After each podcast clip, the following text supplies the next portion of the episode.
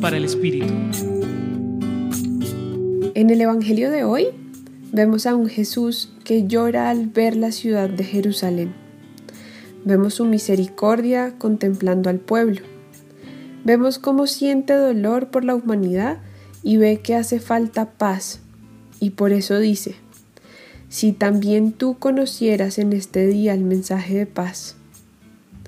Es a través de este mensaje que nos está invitando a buscar la paz, a verla, a crearla con nuestras acciones, pensamientos, emociones nos invita a percibir y valorar la llamada de Dios dentro de los hechos dolorosos y confusos que se pueden presentar en nuestra vida.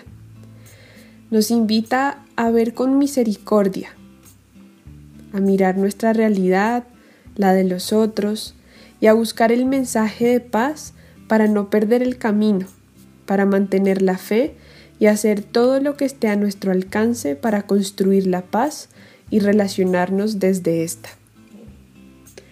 Hoy te invito a que te preguntes qué situaciones de tu vida te conmueven, qué situaciones te duelen.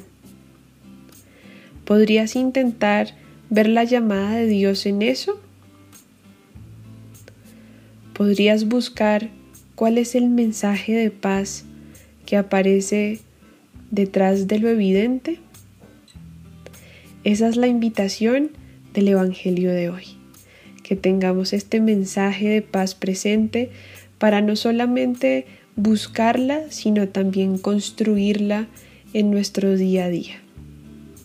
Los acompañó hoy Isabela Tenorio Obando del Centro Pastoral San Francisco Javier de la Pontificia Universidad Javeriana.